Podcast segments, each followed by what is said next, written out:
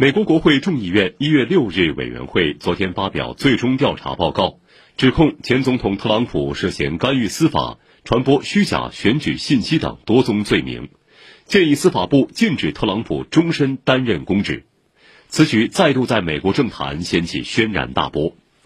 分析指出，民主党人发表该报告的目的是为一月六号国会山骚乱事件定性，重创特朗普的政治信誉，推动。共和党选民在二零二四年大选中彻底抛弃特朗普。